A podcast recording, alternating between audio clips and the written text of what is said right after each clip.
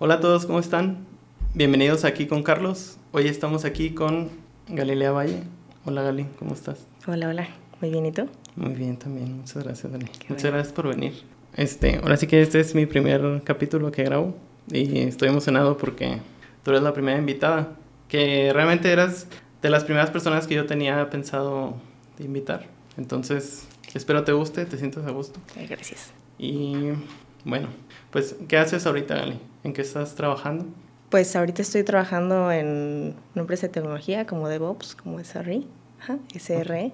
¿Y qué es? ¿Qué es eso? ¿Y qué hago? Bueno, ahorita principalmente es como estar levantando servicios en la nube o estar ajá, trabajando con, pues no sé, diferentes, no sé si ubicas como las nubes o si tengo que explicar. Las nubes, o sea, e-, es, bueno, a lo mejor básicamente eso es otra rama de, de ingeniería de software, por así decirlo. Sí. ¿Y cómo fue que empezaste a trabajar ahí? Pues fue un poco curioso la forma en que llegué. Bueno, de, de hecho, de, de, cómo llegué a tecnología. Este, igual te puedo platicar, salí, estaba yo estudiando en la prepa de, de artes plásticas. Okay. A mí me gusta, bueno, me gusta toda esa parte de, de arte y todo. Y salió la oportunidad de un bootcamp de programación para web. Entonces me llamó mucho la atención porque yo estaba por salir de la prepa y no sabía exactamente cómo que quería estudiar. Me llamaba la atención mecatrónica y cosas así de programación, pero pues también estaba la opción de irme para pues seguirle con las artes. Entonces salió esa oportunidad y dije, ah, bueno, pues voy a probar qué tal es la programación. El bootcamp duraba seis meses uh -huh. y, este, y ya me metí saliendo casi, casi después de la prepa. Y estuve en ese bootcamp y después conseguí un trabajo y en ese trabajo era una startup también y, y era de, de, delivery. Llevábamos como, era del mercado de abastos de aquí de Guadalajara. Okay. Y, este, y era de, eh, hacían sus pedidos en línea y se registraban y todo y, y ya se despachaban, ¿no? Desde el mercado de abastos para restaurantes más que nada. Ok. ¿Y por qué, por qué fue que de, de haber estado estudiando este, una carrera técnica en artes plásticas te llamaba la atención programación? Creo que la primera vez que dije, ay, sí, me gusta esto, fue, yo tenía una computadorcita chiquita, una, eh, como de esas personales, pero de las minis. Uh -huh. Y este, y una vez me acuerdo que cambié yo mi contraseña y hubo un punto en que ya no me acordé cuál era. Entonces dije, ah, pues todo está en internet, ¿no? Entonces ya me puse a investigar cómo podía, según yo, hackear como la contraseña para poder acceder.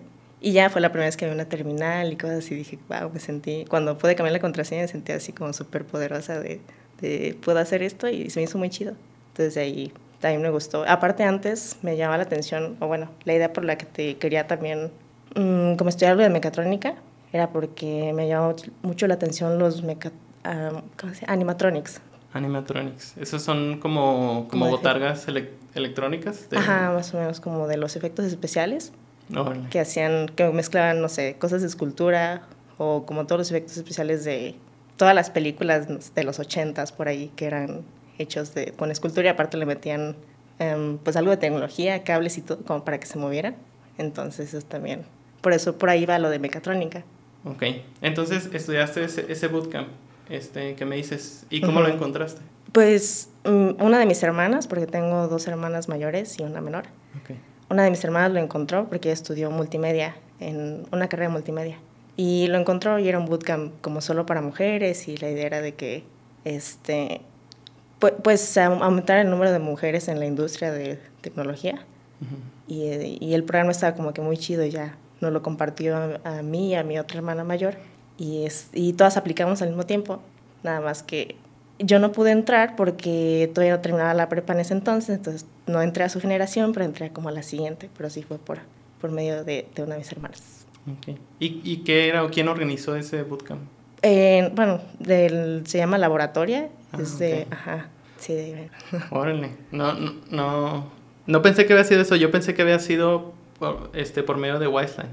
Porque, ah, bueno, pues ahorita estás trabajando en Westland y realmente es una empresa que también hace eso, ¿no? Hace uh -huh. como bootcamps para otros. Sí, no, acá fue pues todo lo del laboratorio, no sé si has escuchado. Pues un poquito, pero pues, sí estaría chido que me explicaras. Sí, bueno, es una, una mujer de, de Perú que empezó como todo el programa y está muy, muy chido. Ahorita tienen ya, eh, bueno, pues sí, te digo, la, la, idea principal es como aumentar el, el no sé, ese gap de que casi no hay mujeres en tecnología o, programando. Y pues más que nada es para desarrollo web y UX. Entonces empezó ahí en Perú y luego se fue yendo para Chile y luego para, creo que está en Perú, Chile, México y Brasil. Ajá. ¿Y fue aquí en Guadalajara? Fue, apenas iban llegando aquí a Guadalajara, ya tenían tiempo en Ciudad de México, pero eh, iban llegando a Guadalajara y mis hermanos fueron pues parte de la primera generación y yo fui de la segunda generación de aquí. ¿Y cuánto duró? Seis meses, pero era muy pesado porque eran seis meses intensivos y este íbamos a pues eran clases presenciales entonces era creo que de 9 a 2 de la tarde y eran como por proyectos entonces de que ah, pues tienen que aprender a hacer esto y nos daban como un ritmo o bueno como una serie de, de requerimientos. Y ya nosotros teníamos que ver cómo lo, lo hacíamos. Ok, entonces dices que o sea duró seis meses pero había o sea, es así como de que cualquiera podría entrar o necesitabas, o, sea, sí necesitabas ciertos requisitos o ciertos conocimientos previos para poder aplicar. De conocimientos previos no, más bien sí te hacían, sí había un proceso como de selección en el que hacías una serie de ejercicios que, eh, lógico-matemáticos o cosas así, de más o menos cómo va tu, tu tren de pensamiento en cuanto a eso. Y también relacionado a soft skills o qué tanto puedes no trabajar bajo, presión, pero que tanto puedes como sobreponerte a una situación que no conoces. O sea, hiciste esos como exámenes. Ajá. Y luego pasó un tiempo, te evaluaron y ya te dijeron, ay, sí, sí entras. Sí, en mi caso, pues hice el proceso dos veces porque la primera lo hice y te digo, ya estaba como para que me dijeran que sí, pero pues no pude porque no había terminado. Como necesitaban tiempo completo y no había terminado la prepa, pues no podía yo Ah, ok. Era por eso, no porque, no porque la prepa era un requisito para entrar. Ah, sí, no. No, de hecho no era como ningún requisito de, de, educación que tenías que tener. Nada más que si fueras mayor de 18 años, porque pues como la idea o la premisa también de, de laboratorio es que una vez que terminas el bootcamp, ellos se encargan de conseguirte o de ubicarte en algún lugar. Entonces, pues para como requisito sí tenías que ser mayor de edad para poderte colocar. Ok, ok, eso está interesante, porque sí, sí pensé que sí necesitaban como ciertos requisitos así. Digo, tiene sentido, porque al fin de cuentas lo que buscan es ayudar a, a las mujeres y aumentar el, el número de mujeres en, en, el sector. Ok, algo más te iba a preguntar referente a eso. De, ok, eh, ¿cuántas entraron en tu generación? ¿Y es como por, por grupos? O sea, ¿había muchos grupos o era solamente un grupo? La idea al inicio era que sí, nada más hubiera un grupo por generación. Y este y creo que éramos alrededor, no sé, yo creo que entramos primero 50 o dependiendo, o sea, si eran bastantitas. Y lo chido de ahí también era que te encontrabas a, a mujeres de todos lados, pues sabía que eran de, no sé, que habían estudiado una carrera en nutrición, que habían estudiado de abogadas, el montón de cosas, pero que les llamaba pues la atención la programación y que les gustaba y era como su oportunidad de, de aprender y, y probar algo nuevo, ¿no?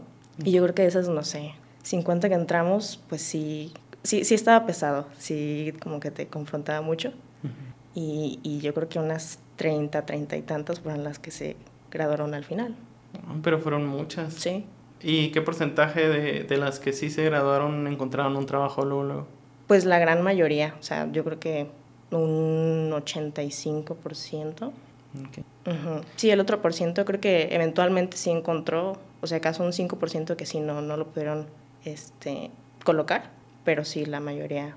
Y, y por ejemplo ahí, eh, bueno, el bootcamp tiene un costo, ¿no? De, de, una cantidad, bueno, tenía un costo como de en ese entonces unos 75 mil, pero la idea era que, o sea, tú no pagabas nada al principio y empezabas a trabajar y con lo que ibas generando con tu sueldo, un porcentaje, pues lo ibas como pagando, como a pagos, por así decirlo.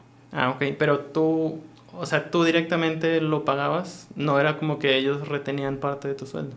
Ajá, depende de cómo te acomodaras ahí con, pues, cómo, cómo hicieran el plan. Y, por ejemplo, él, también su promesa de que, ah, pues si no te conseguimos un trabajo, no nos tienes que pagar nada. Entonces, eso también estaba chido. Y, y volviendo al curso, o sea, ¿cómo, me da curiosidad saber cómo iniciaba el curso? O sea, daban por hecho de que no sabían absolutamente nada de programación. Entonces, ¿cómo, ¿cómo empezaban a enseñarles? teníamos como sesiones de, primero de cómo configurar eh, o instalar cosas. Empezamos con Node y trabajamos más con JavaScript. Entonces, pues instalar todo lo que necesitamos para correrlo, ¿no? Primero. Y cómo funcionaban, no sé, los editores de, de texto, sí. Y este, sí, cómo funcionaba y ya nos daban pequeñas clasecitas de, de era más creo que orientado, no, recuerdo, programación funcional, si no era tanto de objetos, pero nos enseñan, había un, un, como tipo manual, le decían LMS, pero no sé cómo, cuál sería su cosa, pero ahí venía de que, ah, pues los, los booleanos te explicaba qué eran, ¿no? O los loops o cosas así, de, de cómo declarar variables y cosas así. Estaba chido. Ok.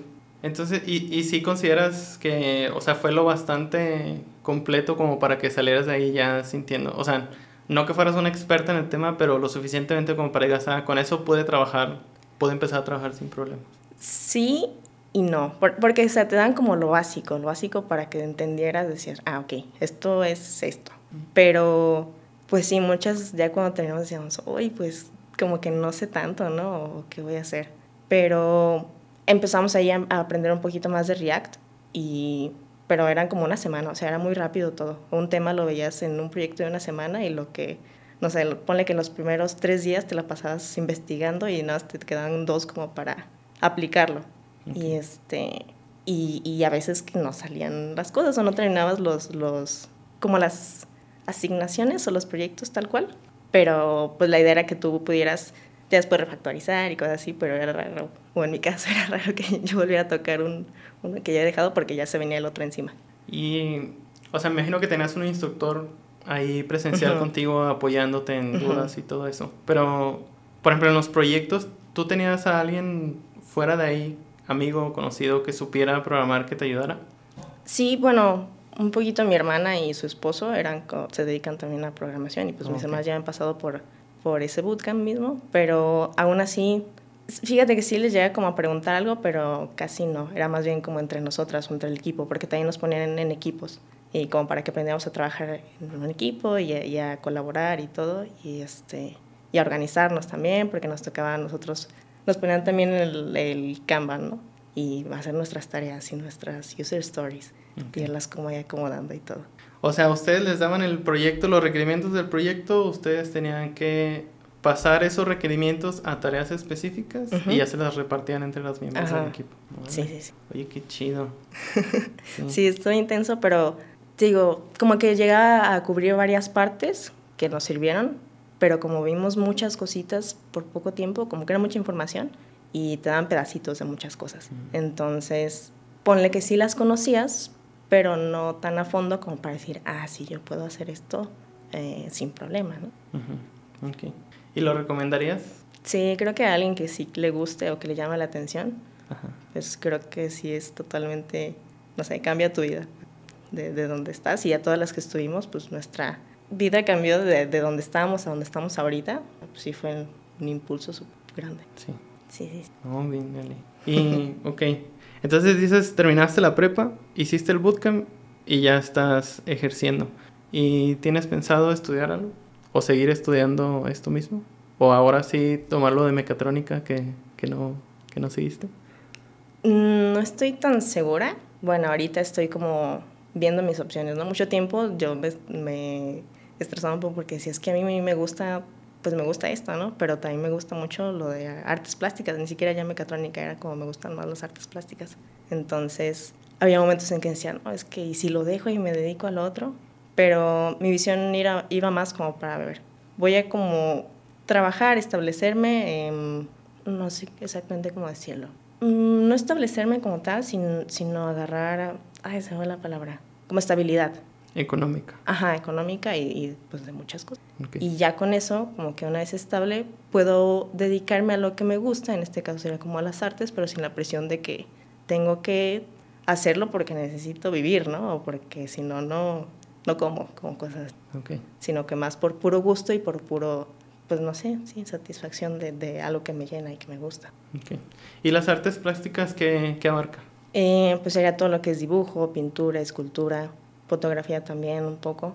Y, creo que no tendría una así específica que me... Creo que podría ser que la que más me guste es escultura, pero en sí todas me, me gustan. O sea, podría ser todas sin problema. Okay. ¿Y dónde estudiarías? No sé, esa era otra de las cosas como de un, dónde me metería. La primera opción pues es aquí en la Universidad de Guadalajara, pero sí había pensado en algún punto, ah, pues si me voy a otro Otro país. A otro país, otro estado de menos. Ok. Pero, pero vamos. Qué chido. ¿Y ahorita estás haciendo, o sea, sigues haciendo algo de artes plásticas por tu cuenta, Ujú. como hobby? Sí, ahorita más como un juego para estar practicando. Tengo ahí varios cursos también de doméstica que me gusta como seguir y ahí cuando tengo chance pues los, los voy haciendo. Y también hace poco descubrí, ta- también me llama la atención bastante como la animación o la parte de videojuegos, de pues, animar, como mezclar esas dos partes de programación junto con el arte. Y estoy por tomar un cursito de, de creo que es- ¿cómo se llama? De Unity para hacer jueguitos. ¿También hay en doméstica? ¿O- Ajá, sí, hay unos ahí. Sí, entonces voy a ver. Qué chido. Oye, se me olvidó preguntarte algo antes. Este, o sea, la- en la industria de programación, por lo menos en como para poder ejercer ya en una empresa bien, te piden saber inglés. O sea, ya sabías inglés cuando entraste a doméstica. ¿Era también a, a laboratorio? Mm, sí era un, no requisito como tal, ahí también tenemos clases, pero previamente, bueno, otra parte curiosa es de que yo no estudié la secundaria normal, o como normalmente lo hacen todos. Eh, yo salí de la primaria y en mi familia tenían como mucho la idea de que hay veces en las que no es tan necesario que pierdes el tiempo, ¿no? En, en una secundaria como normal. Entonces, eh, un- mi hermana mayor, la más grande, eh, ella como que no se halló en la secundaria así normal y, y- y ella decidió hacerla abierta. O sea, como la, la, cuando lo hacen para adultos que vas o que te dan los libros y tú los vas completando y ya. ¿Y haces al final como un examen o algo así? Ok. Ujú. Y en ese inter ella se puso a estudiar cosas que le gustaban. En ese entonces le gustaba que la astronomía y muchas cosas de ese tipo. Entonces ella se ponía a estudiar y se ponía como de sus propias materias que le llamaban la atención y a la par iba haciendo la secundaria, pero pues mucho más rápido, porque se supone que esa la terminas como de seis meses a un año. Ok. ¿Y tú la Ajá. hiciste así también? Sí, yo también la hice así. Como que mis papás se dieron, cuen- se dieron cuenta de, de cómo funcionaba o que funcionaba mejor. Ajá. Entonces, en, yo te digo, salí de, de la primaria y, y en ese entonces mi papá tenía, eh, tenía unos programas de radio también y tenía como un cierto convenio con, con el CAP, bueno, es una universidad de, de medios audiovisuales Ok. y le daban como promociones para cursos. Y pues yo aproveché y tomé todos los cursos que pude de, de esa universidad, que tenían cursos entre semana y sabatinos y así. Entonces me metí yo a qué escultura, a mm, pintura también, pues a un montón de dibujo y cosas así. Y como para estudiar la secundaria abierta tienes que tener 15 años, pues te quedan tres años para hacer pues lo que tú quieras. ¿Y ahí, ahí en esos cursos estudiaste inglés o eso fue aparte? Sí, haz de cuenta que ya cuando cumplí los 15, o sea, esos tres años había así momentos en los que pues uno está en la adolescencia de que te, pues no sé, te deprimes o que no sabes qué hacer con tu vida, ¿no? Ajá. Y hubo, sí hubo años que había como que muchos altibajos y que no querías como que hacer nada o, o sí, un, ay, perdón, un momento como que, no que me deprimí, pero pues sí, decía, pues es que no veo a nadie o cosas así. También entré a, a entrenar boli y ya como que eso cubrió la parte social de que no tenía los amigos de la secundaria. Ajá. Y este y bueno, ya una vez que entré, que cumplí los 15, empecé a hacer, lo de la secundaria y a la par estudiaba un curso de, de inglés. Entonces ese curso duraba un año y pues yo planeé como, o más bien me organicé para terminar también la secundaria en ese año. Entonces, mientras yo iba a las clases, también era, creo que en la noche las clases o en la tarde. Y mientras estudiaba inglés, iba estudiando, iba haciendo la secundaria a la par y, y en ese año de inglés terminé mi secundaria y así. Órale. Qué chido. Y, y en, ese, en ese tiempo en el que cumplías los 15 años para, para hacer la secundaria abierta, o sea, ¿trabajabas tú o hacías algo o realmente tus papás como que cubrían todos los gastos de la casa? No, por eso no había problema. Sí, por esa parte no había problema. Ok. Entonces estaba como muy sencillo. Entonces ya una vez que terminé mi secundaria, cumplí 16, este, ahora sí me metí a la, a la prepa de... Se llama CEDART, es del INBA, del Instituto Nacional de Bellas Artes, y, es, y ya empecé a estudiar. Pues me preparé también para el examen de admisión porque también estaba pesado. porque te hacían pruebas así como lo, lo que tienes que saber para pues, entrar a una preparatoria, las pruebas como de conocimiento general, o bueno, de curriculares, decirlo. Y aparte te hacían exámenes de, de aptitud artística. Entonces era de, eh, pruebas de teatro, de, de artes plásticas, de danza y de música. Y nos daban clases de todo eso. Está muy chido. Ay, no manches, qué chido. Sí. De haber sabido. sí, ya sé. Mucha gente me ha dicho, ay, ¿cómo que eso existe? Yo tampoco sabía que existía. Me llegó como por una amiga que me dijo, no, tú deberías como que estudiar ahí. Pero aparte la escuela está bien escondida. Está por, eh, por la calzada de Independencia, ahí en el puro centro. Y, y, pasas y si pasas por ahí ni te das cuenta de que existe. Pero sí, está muy chido. Qué chido. Oye, pues, y, y bueno, ya como que exponiendo un poquito, este, vi que tenías un Instagram donde te gusta compartir tus, tus dibujos o el arte que tú haces. Sí. Sí. ¿Y ya tienes mucho compartiéndolo ahí en, en ese Instagram? Pues yo creo que, bueno, empecé con ese Instagram, este, cuando salí ya de la prepa, que en el Inter en el que se abría la siguiente generación para entrar a laboratoria, entré a trabajar a un café uh, como barista, okay. ahí en la borra del café. Y este, y como había veces que no había tanta gente y había un pizarrón, lo que tiene la borra es que siempre tiene un pizarrón de negro para que tú dibujes con gis. Ajá. Y pues yo aprovechaba y dibujaba y hacía como que murales así grandes. Y les tomaba foto y como en esos tiempos libres o que dibujaba en servilletas y cosas así, empecé a tomarles foto. Y dije, ah, bueno, pues voy a empezar a subir. Y aparte, pues tenía todos mis trabajos que había hecho de la prepa. Uh -huh. Y les tomé foto a todos y empecé como que a subir contenido y así. Y pues me diera como de, ah, pues cada día voy a hacer uno y lo voy a estar subiendo como para también yo pues seguir esa constancia, ¿no? Uh -huh. Y ya pues hubo un tiempo en que ya con lo de laboratorio pues no me daba chance tampoco de ni tiempo. Entonces había ratos en que la abandonaba y cosas así, pero, pero de ahí empezó. Yo creo que sería, ya tengo entonces como cuatro años con esa cuenta. Cuatro años. Sí. Okay. ¿Y sigue activa? O sea, ¿la sigue, ¿sigue subiendo cosas o ya no? Ya no tan seguido, pero sí sigo subiendo. Okay. Y aparte tengo esa que es como de, de dibujo tradicional o de, de, arte tradicional y tengo otra que es dibujo digital, que también empecé ahí. Me compré mi tabletita para hacer, eh, sí, pues arte digital. Ok. ¿Y es como que como en vectores o es más como dibujo nada más digital? Sí, dibujo ahorita nada más, ajá, digital. ¿Y cómo se llaman tus cuentas? Sí, la, la que es como de arte tradicional se llama Galileas Art Room. Art Room. Ajá. Y la otra es MS Mundo, como Mrs. Mundo. Okay. Eh, como mundo, pero con una mundo. Ajá. Ok. Sí. Y entonces, en unos años te ves haciendo eso y digo, también esperemos viviendo de eso, de, de, tu, de las artes. Sí, sería como el sueño. Okay. ¿Qué más? Te iba a preguntar. Este, bueno, volviendo a lo de a lo del laboratorio y eso. O sea, ahora ya que estás ejerciendo, era bueno, es que así como lo platicaste tú, o sea, se ve como muy o se escucha como como que trataron de recrear una forma real en la que se trabaja en la industria de, del software. Uh -huh. Entonces me imagino que ya cuando entraste acá dijiste, bueno, pues a lo mejor un poquito más o menos organizado, pero sí. es muy parecido. Sí, la idea era que, como tú dices, tratar de replicar un, un trabajo real en, ahí para que nos fuéramos como acostumbrando y conociendo las mejores prácticas de, de un trabajo en equipo y de un trabajo ya en la industria.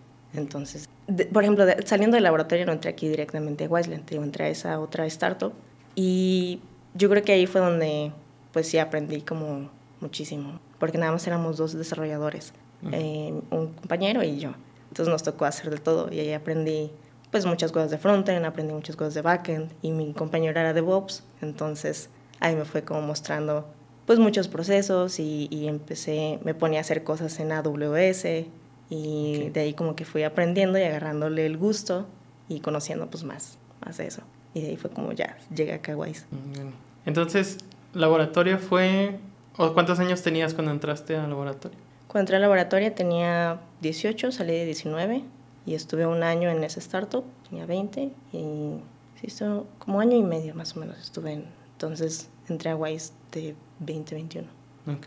Y como que te ves haciendo eso, o sea, más o menos cuánto, cuánto tiempo calculas tú que seguirás haciendo esto como, como dedicándote a, a seguir creciendo profesionalmente en la carrera de, de ingeniero de desarrollo uh -huh. para después hacer el, el brinco ya yo creo que voy a estar aquí, o bueno, lo que he visualizado es de que voy a estar tal vez unos tres años más, pero a la par como que haciendo lo otro que me gusta. Entonces, no, no dejarlo, ir creciendo con ambos hasta el punto en el que crezca un poco más mi carrera artística que mi carrera en tecnología y pueda como que pasarme. Okay. Sí, no sé, me expliqué más o menos. Sí, sí. Ah, pues está bien. Digo, sí se ve que tienes ya como más o menos un, un plan. ¿Y qué recomendarías, por ejemplo, a las personas que, que les gustaría también entrar a, a, este mundo como de la tecnología?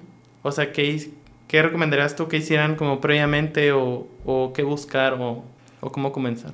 Pues yo creo que sí, en internet está como todo lo que necesitan para empezar.